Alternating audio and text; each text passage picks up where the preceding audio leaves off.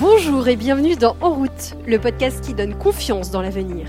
Je suis Valérie Mass, cofondatrice de WeNow, une green tech spécialiste de l'innovation climatique.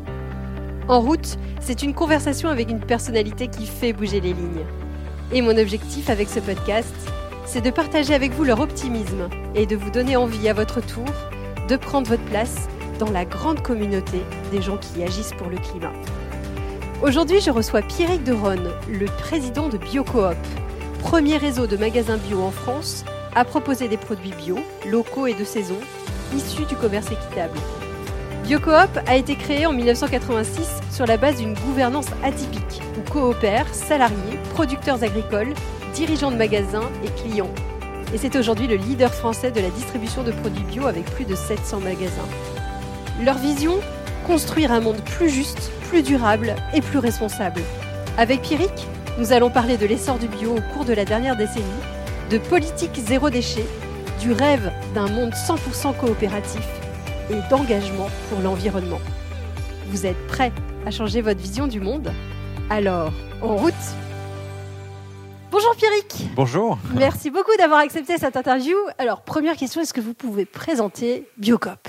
Alors Biocop, c'est une, coopérative, d'abord euh, un distributeur alimentaire hein, pour, pour tout le monde, ce sont des magasins, donc euh, il y a 680 magasins aujourd'hui Biocop euh, répartis sur toute la France, mais c'est aussi une coopérative au sens où il y a plusieurs acteurs qui participent à sa, à sa gouvernance, donc des magasins, mais aussi des groupements de producteurs, des salariés et des consommateurs, et c'est la grande force de Biocop aujourd'hui, c'est de d'avoir des des personnes ou des parties prenantes qui ont des intérêts divergents de court terme et qui euh, s'assoient autour d'une table pour construire euh, ben, un monde plus juste, avec de l'équité dans les échanges, un monde plus qualitatif, avec de la bio, évidemment, on vend des produits bio, mais bien au-delà de ça, avoir aussi des démarches euh, sociales et avoir un impact positif sur la société à travers la distribution, mais aussi le modèle économique et le modèle d'entreprise qu'on a choisi depuis maintenant de 35 ans dans la vie de tous les jours, c'est beaucoup de débats, beaucoup de co-construction, euh, beaucoup d'échanges avec des commissions, des comités euh, multi, multi-acteurs. Et ces débats amènent bah, des partis pris forts, partis pris forts et, engagés. Bon, je prends un exemple que, qu'on, commence à connaître maintenant parce qu'il date de 2017, mais c'est la, l'arrêt de, de la vente d'eau en bouteille plastique. C'est un choix qui peut se faire parce que justement, on dépasse des intérêts court terme économiques et on se dit, bah non, il y a un impact environnemental, il y a un impact sur le transport, on utilise beaucoup de pétrochimie, euh, ça représente un poids important dans les camions. Donc comment on sort de ce système-là? Donc on a, nous, on a choisi l'interdiction, mais on a la même chose autour du respect des saisons. On vend uniquement des fruits et légumes de saison. Ça semble. Alors ça fait plus de dix ans maintenant que Biocop a, validé ce principe-là, mais on est encore les seuls à, le faire dans la distribution. Et donc tous ces partis pris-là, tous ces engagements-là viennent bah, de ce modèle coopératif qui, qui amène du débat et, du sens politique. Il y a beaucoup de sens politique. Biocop est un projet politique, c'est un mouvement d'idées. Et donc, il y a toute une émulation, toute une énergie qui est assez importante. Et ce modèle coopératif est vraiment intéressant pour ça. On voit beaucoup d'appétence pour le bio, beaucoup d'appétence maintenant pour euh, des réflexions sur l'impact. Est-ce que vous arrivez à dater euh, un changement majeur ou est-ce que ça a été une montée progressive d'après vous? C'est une montée progressive et, et, évidemment, j'ai pas de sentiment de point de rupture, même si depuis 2-3 ans c'est exponentiel euh, l'intérêt pour ces sujets-là. Je pense qu'effectivement le, réchauffement climatique, enfin la, conscience euh, environnementale, écologique euh, est importante et en plus de ça s'ajoutent les inégalités qu'on peut de plus en plus percevoir, les inégalités sociales, les inégalités d'accès à, bah, par exemple à une alimentation de qualité. C'est des sujets qui émergent fort donc on voit depuis 2-3 ans quelques, quelques, enfin, une vraie accélération. Après, Biocop, euh, par rapport à son projet, euh, voilà, pendant une vingtaine d'années, 25 ans, ça a été un projet alternatif qui a été regardé par les autres, un peu comme, euh, euh, voilà, peut-être même parfois avec euh, un peu de condescendance, hein, c'est de se dire bon, ils font leur truc dans leur coin, mais ce qui fonctionne, c'est le conventionnel. Regardez les rendements de, de l'agriculture, regardez la réussite flamboyante de la grande distribution. et on a suivi notre bonhomme de chemin avec bah, une vision, des gens qui ont, qui ont, eu une vision, une vraie ambition, une intuition aussi forte. Et puis depuis 8-10 ans, on voit que bah, tout doucement, les, appétences de la société rejoignent celles de, personnes de Biocop, mais du monde de la bio en général. Et là, on voit bien qu'on on est plus dans un risque de banalisation aujourd'hui. et donc, il faut retrouver, il faut retrouver, il faut continuer à expliquer ce qu'on fait, la différence, la cohérence globale de ce qu'on fait. Et je le vois même à titre personnel, c'est-à-dire que quand je suis arrivé chez Biocop, j'ai démarré en 2009, euh, bah, je devais un peu expliquer ce qu'était le bio. C'est-à-dire, euh, on me posait la question et on me demandait même ce que je mangeais. Alors, je leur expliquais que mes enfants mangeaient aussi des pâtes au ketchup et que, voilà, il n'y avait pas de différence entre manger bio et manger euh, conventionnel. Aujourd'hui, c'est plus du tout le cas. C'est-à-dire que on sent bien que les gens veulent manger bio par contre et que la référence, c'est devenu la consommation bio, la consommation qualitative. Alors c'est beaucoup plus confortable pour moi maintenant de parler de Biocop parce que effectivement, euh, euh, bah, on est dans le sens de l'histoire, même de la grande histoire, j'espère en tout cas. Et je suis très très optimiste pour ça. C'est que c'est, on, peut montrer aussi qu'un autre monde est possible et que on peut être dans des rapports euh, commerciaux, économiques vertueux sans écraser le, le monde agricole, les paysans. On peut euh, faire en sorte que le partage de la valeur soit suffisant pour que tout le monde y trouve son compte et que notre système euh, ne soit pas vecteur de misère ou d'inégalité. Euh, et ensuite, bah, après, effectivement, les produits en rayon qui portent l'ensemble de ces, de ces valeurs-là. Donc, effectivement, ça a beaucoup évolué. Et du coup, c'est beaucoup de défis aussi pour Biocop aujourd'hui, mais des défis très positifs.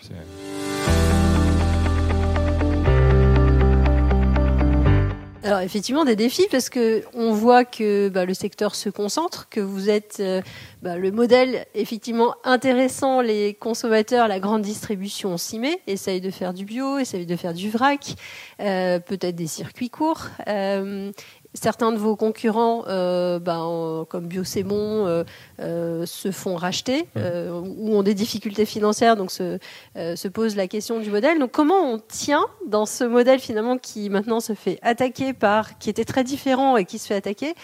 Comment on garde ses valeurs? Comment on reste ancré sur ses fondamentaux sans bah, tirer sur les, enfin, être attiré par les sirènes du, de la rentabilité, ne serait-ce que pour persister? Euh, alors déjà, euh, la première chose, c'est quand même de, dire que c'est plutôt une bonne nouvelle, tout ce qui nous arrive là. Que ces acteurs-là s'intéressent au bio. Euh, l'objectif de Biocop, ça a toujours été de développer l'agriculture bio. Et donc effectivement, qu'il y ait des conversions agricoles, que les consommateurs aient accès à du bio de manière déjà physique, de trouver des endroits où il y a de l'offre et puis potentiellement euh, d'aller vers une accessibilité euh, prix ou en tout cas que ça, puisse toucher le plus grand nombre de personnes possible. Donc on s'en félicite. Enfin, vraiment, je pense que, que tant Biocop que d'autres acteurs de la distribution spécialisée ou des fournisseurs ou le monde agricole depuis les années 80, c'est ce qu'on souhaitait c'est ce qu'on souhaitait. Donc ça, c'est le, premier point. Après, le deuxième, c'est que on sent bien que des nouveaux acteurs. Alors, je, ne parlerai peut-être pas de euh, questionnement sur leur sincérité, je n'irai peut-être pas jusque là, mais en tout cas, on voit bien que c'est avec d'autres codes. Euh, on est sur des modèles économiques traditionnels, beaucoup plus, compétitifs, euh, beaucoup plus agressifs, avec et on le voit bien en ce moment, et ça, ça risque pas de s'arranger, avec une logique uniquement de prix bas et le prix bas euh, est destructeur au final. Euh, on a du coup des intérêts de court terme qui sont assouvis. Donc effectivement, les gens ont le sentiment d'avoir accès à quelque chose, mais après on détruit la qualité et, la valeur, il faut bien aller la chercher quelque part, et le prix bas va forcément aller contre les intérêts de certaines parties prenantes, et la variable d'ajustement, c'est toujours le producteur au final. Donc, euh, et cette logique-là, c'est un effet euh, néfaste qu'on voit arriver, qu'on perçoit, euh, alors qui n'est pas encore concret. Mais en tout cas, nous, on s'en inquiète. On s'en inquiète. Et donc, comment être face à ce mouvement-là qui s'inscrit aujourd'hui fortement, bah, c'est de ne pas changer. Derrière, il y a toujours une recherche déjà d'authenticité, de sincérité et de cohérence, c'est-à-dire avoir un, une offre, une cohérence globale dans la proposition et montrer que Biocop, même si euh, Biocop n'est pas parfait, euh, on a des, points d'amélioration et beaucoup, et tant mieux, heureusement, il n'y a pas de perfection dans ce monde, mais par contre on se préoccupe de tous les sujets. Et il n'y a pas euh, de mise en lumière euh, à travers un seul produit euh, des 4 par 3 partout dans la ville pour dire voilà on traite des OGM ou voilà on traite du bio ou voilà non Biocop se préoccupe de l'ensemble des sujets et son objectif c'est que l'ensemble de son offre amène de la confiance et que l'objectif presque inavoué, c'est que les consommateurs fassent leurs courses les yeux fermés, se disent bah, quand je rentre chez Biocop, j'ai une grande confiance dans le monde qu'il y a derrière. Et d'ailleurs, je, lisais une de vos interviews où, vous disiez, justement, pour se battre contre cette grande distribution, ou en tout cas euh, se différencier, il faut qu'on soit encore meilleur, encore plus fort sur ces points euh, euh, différenciants. J'ai lu que, vous, que le bio chez vous ne, ne prenait pas l'avion. Euh, que c'était un engagement fort, que vous sortiez certaines marques euh, qui venaient, euh, qui, qui étaient peut-être en bourse ou qui avaient des engagements qui ne vous semblaient pas encore assez sincères. Est-ce que vous pouvez détailler un peu justement les, les grands changements ou les grands les, les, grandes décisions que vous prenez pour vous, voilà, vous spécialiser encore plus et affirmer encore plus votre valeur? Alors très tôt, on a eu un cahier des charges produit et donc on a pu travailler avec les fournisseurs pour monter nos engagements de manière euh, régulière, récurrente sur les emballages, sur euh, euh, sur le bio. Au départ, c'était uniquement le bio, hein, parce que je crois que quand les Biocop en 86, il y avait à peu près la moitié du magasin qui était en bio. Et aujourd'hui, on est à 100%, mais ça remonte pas si loin que ça. Et au début, c'était uniquement de trouver des produits et d'avoir suffisamment d'unités de besoin pour remplir euh, un caddie ou un frigo euh, d'une famille euh, classique. Quoi. Donc y a, cette première étape est importante à percevoir parce que ce choix-là a été fondateur. Derrière, on a pu du coup continuer à s'engager. Donc j'ai parlé de la saisonnalité, respect des saisons. ça a été un acte fort, beaucoup de débats. Hein. arrêter de vendre des courgettes et des tomates en hiver, ça n'a pas été simple vis-à-vis -vis des consommateurs. Et je pense que fondamentalement, une des une des forces de Biocop, ça a été de ne pas trop écouter le consommateur. C'est-à-dire que, et encore aujourd'hui, quand on parle de radicalité, par exemple, le, non au transport en avion, euh, ben, on n'a pas de litchi pardon, chez Biocop. Du coup, on ne peut pas avoir de litchi à Noël. Alors, c'est anecdotique, mais alors, il y a une filière espagnole qui commence à se monter, donc on commence à avoir un transport autre. Euh, sur l'eau en bouteille plastique, ben, évidemment, euh, des clients parfois avec virulence venaient nous demander de l'eau quand il faisait très chaud dehors et, on leur expliquait qu'on ben, pouvait leur servir, remplir leur gourde mais pas forcément leur vendre de, l'eau en bouteille. Donc cette radicalité-là, euh, si on écoute le consommateur et qu'on a une vision de court terme, on ne l'a pas. Et on voit bien, les, distributeurs ont du mal à bouger parce qu'ils font des études conso, puis se disent, bah non, les consommateurs sont pas prêts. Mais évidemment, et on voit bien sur tous les enjeux climatiques, d'inégalité, euh, euh, on n'avance pas parce qu'on écoute tout le monde. À un moment, il faut bien arriver à, positionner là où sont les enjeux. Et donc, euh, on doit continuer dans cette radicalité-là et c'est pas être radical pour être radical, c'est pas du marketing, mais par contre de se dire, bah effectivement, quelle est la position de Biocop par rapport au plastique euh, issu de la pétrochimie? Quelle est la position de, Biocop par rapport à, l'ultra transformation, au sel nitrité dans les charcuteries, etc. Euh, et là, il va falloir qu'on ait des engagements forts. Après, les sujets sont de plus en plus complexes. Euh, arrêter l'eau en bouteille plastique, bon, un peu moins de, un peu moins de chiffre d'affaires, mais on gagne en rayonnage, donc on peut mettre d'autres choses. On verra, euh, on fera de notre mieux, mais on verra bien comment les consommateurs nous suivent, euh, avec quelle force les consommateurs nous suivent dans cette démarche-là. C'est le sujet hein, pour un distributeur, là pour le coup, la casquette distributeur de Biocop, c'est un vrai sujet. C'est-à-dire comment amener les consommateurs à quand même changer leurs habitudes pour pouvoir euh, atteindre les objectifs qu'on peut se fixer ensemble dans la coopérative. Le vrac est une illustration parfaite, c'est-à-dire que euh, pour être consommateur de vrac euh, il y a quelques années, il fallait être très militant. on n'en trouvait que dans des magasins bio, etc. Ensuite, ça s'est vulgarisé et on a mis en place des systèmes pour faciliter euh, la consommation. Donc maintenant, on peut prendre ses propres bocaux, tarer ses bocaux, euh, et on voit que ça prend. Moi, je commence à voir dans les magasins des clients qui viennent avec des caddies, euh, je dirais pas entiers, mais des caddies quand même pleins de bocaux vides, de sachets de chez eux, etc. Mais ça répond pas, par exemple, à, une personne qui travaille en ville et qui en rentrant du boulot fait des courses, elle va pas se trimballer ses trois bouteilles d'huile vide et ses quatre bocaux pour, pour le soir. Donc tout ça, après, il y a des enjeux, euh, bah, il y a les enjeux pour Biocop, de pédagogie, effectivement, d'aide, de soutien à, tout ça. Alors on vend des bocaux, on vend des, on fournit des sachets en papier. Et après, il y a des enjeux réglementaires. C'est-à-dire euh, certainement qu'il y a aussi euh, les politiques ont leur rôle à jouer là-dedans. on pourrait aussi avoir des des, des, points de troc de bocaux. Les gens pourraient laisser leurs bocaux. Alors après, il y a des questions d'hygiène, etc. Mais mais euh, il y, a des vraies réflexions euh, fondamentales à avoir pour faciliter euh, le système bah, d'économie circulaire. En fait, on est pleinement dans l'économie circulaire. Aujourd'hui, c'est pas la réglementation est pas très facilitante pour ça. On, a aussi pour ça beaucoup de mal à se passer du plastique.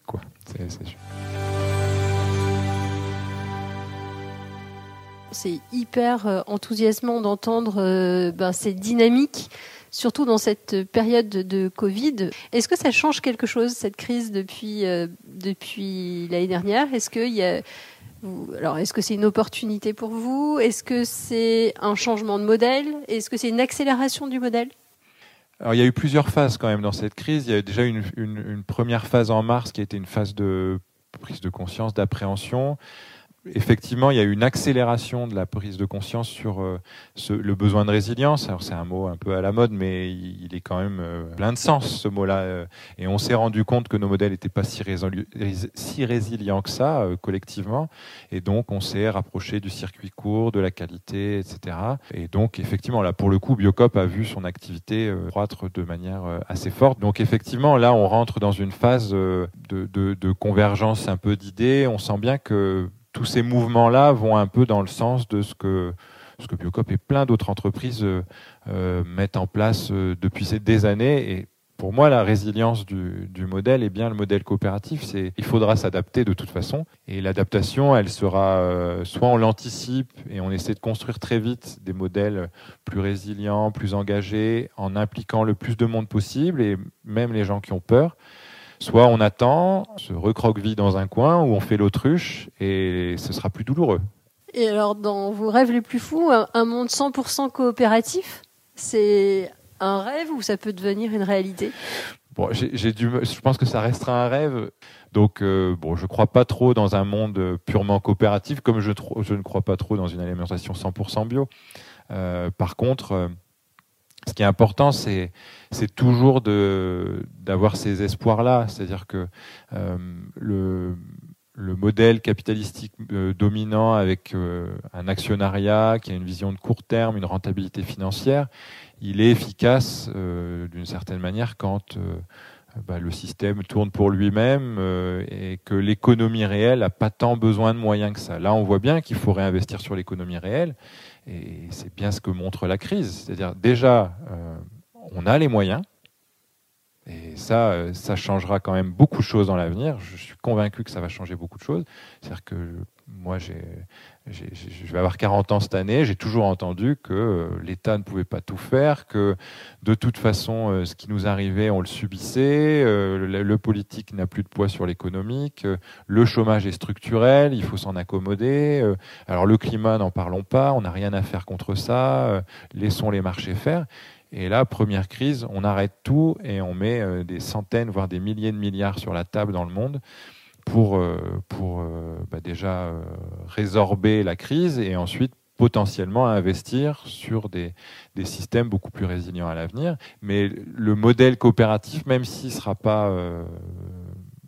à 100%, il, il pourra montrer qu'on peut co-construire, parler avec des gens qui ne pensent pas comme nous au sein des entreprises, parce que je crois que les entreprises ont un rôle central et que le politique ne fera pas tout. Énormément de pollution vient des entreprises. Je ne sais pas si pas la moitié des gaz à effet de serre qui sont euh, sur 10 entreprises, je crois, dans, le monde. Donc en fait, euh, euh, il y a un sujet à ces endroits-là. Il y a un vrai sujet à cet endroit-là. Et donc comment on fait bouger les lignes? Bon voilà, Biocop apporte sa part sur l'alimentation à son niveau. Génial. On arrive à la fin de ce podcast. J'ai coutume de poser quelques questions très rapides. Ma première question, ce serait si vous aviez une baguette magique, c'est quoi le vœu que vous feriez avec? Le vœu, ce serait que les, politiques euh, mondiales se, préoccupent quand même beaucoup plus du climat. voilà, moi j'ai des enfants, j'ai quatre filles en bas âge. C'est vrai que ça me, voilà, ça me questionne quand même beaucoup le monde qui va, qui va sortir prochainement. Et donc, si j'avais une baguette magique, c'est une vraie prise de conscience. voilà, quand on voit la loi climat aujourd'hui, on n'y est pas on n'y est pas et, c'est leur responsabilité. Même si, encore une fois, je, pense que euh, on a tous individuellement notre rôle à faire, notre chemin à parcourir dans notre consommation, le tri, etc. Euh, mais c'est une partie de la une partie du problème. Et aujourd'hui, euh, il faut investir massivement sur ces sujets-là. Si vous aviez un conseil à donner à quelqu'un qui a envie d'avoir plus d'impact, ce serait lequel? Moi, si j'ai un conseil, je ne sais pas si c'est un conseil, mais en tout cas, c'est mon expérience, euh, c'est de, d'écouter son, son, son cœur, quoi, dans ses choix, même professionnels. De toute façon, dans ces choix-là, alors ça sera peut-être un peu moins vrai dans l'avenir, je ne sais pas, mais euh, on a beaucoup plus de gens qui nous, nous invitent à ne pas bouger qu'à bouger. Et donc il faut, il faut y aller. Peut-être que à court terme, c'est pas ce qui sera le vecteur de plus de richesse, de, salaire ou autre. Mais euh, moi, je me suis toujours dit que quand on, on, avait déjà un équilibre par rapport à ce qu'on défend, et quand on est aligné le plus possible, on ne peut pas l'être à 100%, mais c'est déjà un grand confort dans la vie. Et puis, bah, après, le, bah, le salaire suit. Enfin, je veux dire, en tout cas, on peut s'adapter, euh, euh, on peut être reconnu pour ce qu'on fait. Et puis, dans le monde qui arrive, je pense qu'il faut vraiment écouter notre instinct, parce que euh, et, notre cœur surtout. C'est comment on s'investit euh, au quotidien dans ce qu'on fait. Et puis humblement, il n'y a pas, voilà, il y a pas. Après, on a des parcours de vie, on a le droit d'aller piocher à droite, à gauche, et puis ensuite de se chercher, de se trouver. Mais je pense aussi que c'est le meilleur moyen d'éviter à 40 ou 50 ans de, de, se retourner et de se dire mince, euh, j'aurais dû m'écouter à 25 ans. voilà. Bon, on n'a qu'une vie, quoi. J'adhère totalement. Si je vous dis développement durable et développement personnel, est-ce que euh, ça vous inspire quelque chose? Bah Déjà, je pense qu'il faut être bien avec soi pour être bien avec, ce qu'on, avec, les autres et donc avec le monde qui nous entoure. Mais en tout cas, c'est bien d'être, euh, d'être aligné avec soi. Et, enfin, voilà, si on est bien avec soi, si on est aligné et puis ancré dans des, dans des valeurs et qu'on arrive à, à sortir d'une forme de, déni ou de dissonance cognitive. C'est la dissonance cognitive. Il n'y a, pas de raison que le monde ne s'améliore pas. Il y, a, plein de raisons que le monde s'améliore. Génial. Et dernière question, est-ce qu'il y a une personne qui vous inspire et que vous voudriez entendre au micro de ce podcast? Alors j'ai beaucoup pensé à, la possibilité de cette question. Moi, je vous avoue que ce qui m'inspire le plus, ce sont des collectifs et des groupes, et j'ai du mal à, j'ai eu du mal à trouver le nom d'une personne en tant que telle. En tout cas, moi, les, personnes qui m'inspirent aujourd'hui, ce sont les, penseurs. On a besoin de personnes qui pensent le monde. Et à mon avis, ça peut pas vraiment être des entrepreneurs euh, en tant que tels. Euh, les personnes qui pensent la décroissance. Euh, voilà. Donc j'ai pas de nom en particulier, mais je, me nourris quand même pas mal de, de ce type d'apport. Euh, je, trouve ça euh, essentiel, essentiel. On a besoin de lever la tête. Génial. Eh bien, merci beaucoup. Merci à vous. Merci beaucoup. Merci Pierrick. Si cet épisode vous a inspiré, n'hésitez pas à le partager sur les réseaux sociaux ou à lui attribuer 5 étoiles sur votre plateforme de podcast préférée. C'est comme cela que le plus grand nombre pourra le découvrir. Et qui sait, vous serez peut-être à l'origine d'une nouvelle vocation. Vous pouvez également retrouver tous les autres épisodes sur notre site web www.wenow.com. La semaine prochaine, j'interviewerai Augustin Jacquelin, le cofondateur de l'entreprise Lemon Tree, qui propose des solutions innovantes pour faciliter le tri et accélérer le passage à une économie circulaire. À très vite!